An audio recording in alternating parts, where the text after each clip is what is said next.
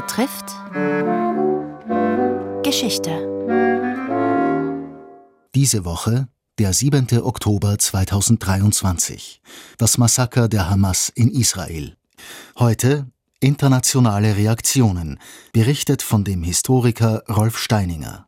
Während die Regierungschefs der westlichen Länder das Massaker der Hamas einhellig verurteilten, gab es in den islamischen Ländern Beifall. In den Straßen Teherans skandierten regimetreue Demonstranten Tod Israel, Tod den USA. Auf Tafeln war zu lesen, die große Befreiungsoperation hat begonnen. Irans Präsident Raisi lobte die Hamas-Terroristen und bezeichnete ihre Tat als rechtmäßige Verteidigung, die man unterstütze. Für die irakische Regierung waren die Angriffe die Folge der, wie es hieß, jahrzehntelangen systematischen Unterdrückung durch die zionistischen Besetzer. Der türkische Präsident Erdogan erklärte, die Hamas ist keine Terrororganisation, sondern eine Befreiungsorganisation, die kämpft, um ihr Land zu schützen.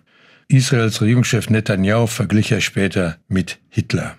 In arabisch geprägten Vierteln und nicht nur da, westlicher Großstädte, gab es zahllose Pro-Palästina-Demonstrationen. In Sydney schrien Teilnehmer Gas the Jews. In London gab es 100.000 Teilnehmer und Rufe nach der Zerstörung Israels, genauso wie an zahlreichen Universitäten mit Slogans wie From the river to the sea, Palestine will be free. Wobei viele allerdings weder den Fluss noch die See kannten. In Wien feierten Pro-Palästina-Anhänger das Massaker und nicht nur die israelitische Kultusgemeinde war entsetzt. Auf den jüdischen Teil des Wiener Zentralfriedhofs wurde ein Brandanschlag verübt. Es gab Hakenkreuzschmierereien. Politiker vom Bundespräsidenten abwärts lehnten erneut jede Art von Antisemitismus scharf ab. Man werde mit allen politischen und rechtsstaatlichen Mitteln dagegen vorgehen. Die Reaktionen in Deutschland sind besonders bemerkenswert. Möglicherweise ist das Teil dessen, was 2008 die damalige Bundeskanzlerin Merkel in Israel erklärt hatte, nämlich Israels Sicherheit sei Deutschlands Staatsräson. In Berlin gab es eine große Pro-Israel-Demonstration mit einer Rede des Bundespräsidenten. Das war aber womöglich erst der Anfang. Immerhin war Bundeskanzler Scholz der erste westliche Regierungschef, der in Jerusalem Netanyahu versicherte, dass die Bundesrepublik eng und unverrückbar an der Seite Israels stehe und Außenministerin Baerbock bestätigte inzwischen mehrfach Israels Recht auf Selbstverteidigung.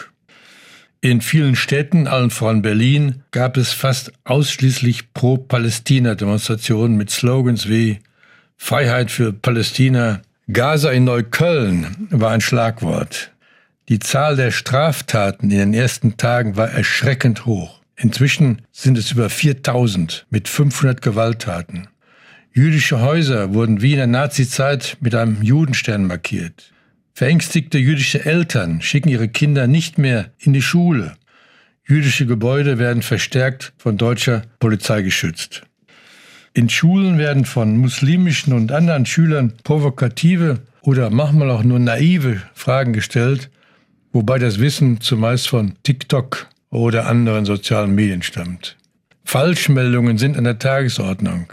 Seit dem 7. Oktober werden immer mehr Bombendrohungen per E-Mail verschickt. Betroffen sind Behörden, Rundfunkanstalten, Polizeireviere, Schulen, zu Weihnachten und Neujahr sogar der Kölner Dom und der Wiener Stephansdom. Es bleibt festzuhalten, seit dem 7. Oktober ist auch der Antisemitismus mehr denn je wieder ein Thema. Dabei gehört das Massaker in den großen Zusammenhang des Nahostkonflikts. Um zu verstehen, wie es zu solchen Exzessen wie dem 7. Oktober und zu diesem Ausbruch von Antisemitismus kommen konnte, muss man weiter zurückblicken. Fortsetzung folgt. Teil 2 einer Reihe über das Massaker der Hamas in Israel. Es berichtete der Historiker Rolf Steininger, emeritierter Professor am Institut für Zeitgeschichte der Universität Innsbruck. Der Band Die USA, Israel und der Nahe Osten von Rolf Steininger ist im Laufverlag Rheinbeck bei Hamburg erschienen